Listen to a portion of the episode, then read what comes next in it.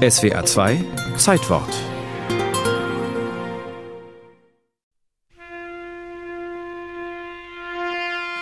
Am Mittwoch, dem 20.02.1974, verlässt eine junge Frau von 27 Jahren abends ihre Wohnung, um an einem privaten Tanzvergnügen teilzunehmen.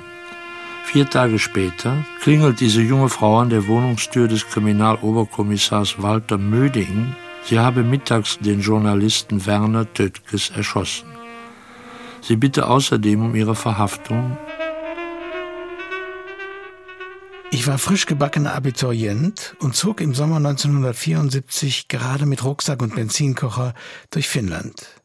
Für mich als aufbegehrender Sponti gehörte Böll zur absoluten Pflichtlektüre.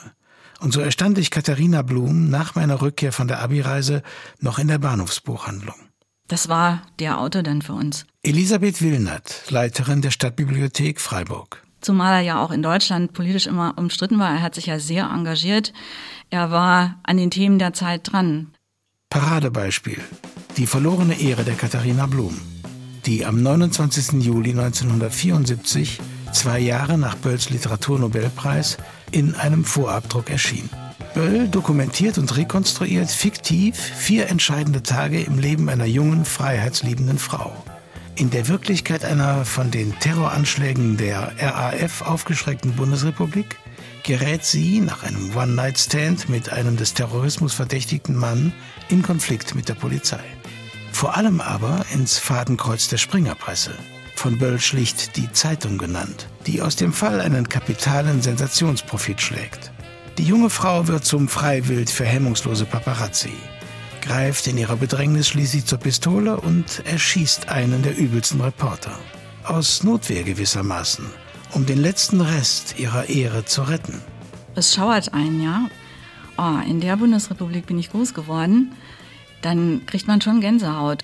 Das ist doch ein Staat, gut, dass wir dem entronnen sind. Entronnen, wohin wäre dann die nächste Frage? Das Buch brachte Böll in konservativen Kreisen den Ruf ein, geistiger Sympathisant des Terrorismus zu sein.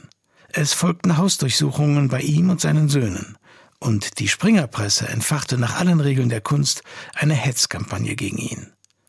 Heute ist die verlorene Ehre der Katharina Blum Bölls wohl bekanntestes Werk.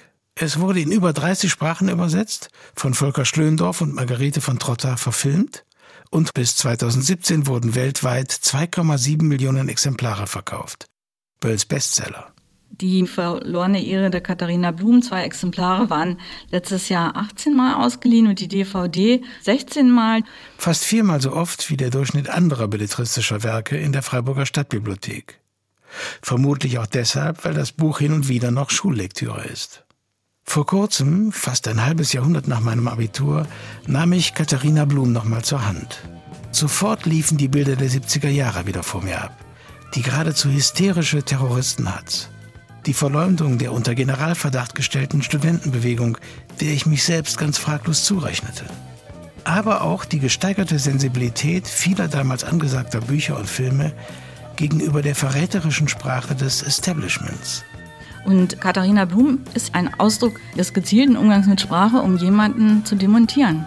Wenn etwa die Zeitung Äußerungen, die Katharina Blum als kluge und kühle Frau bezeichnen, in die Zuschreibung kühl berechnende Frau umwandelt. Wir leben in einer Zeit von Fake News und ich bin immer sehr betroffen, wenn ich dann merke, dass eine unbescholtene Person dann in einen Shitstorm gerät. Und Morddrohungen sind ja heutzutage auch noch mal drin. Die Themen von Böll, die sind doch sehr aktuell.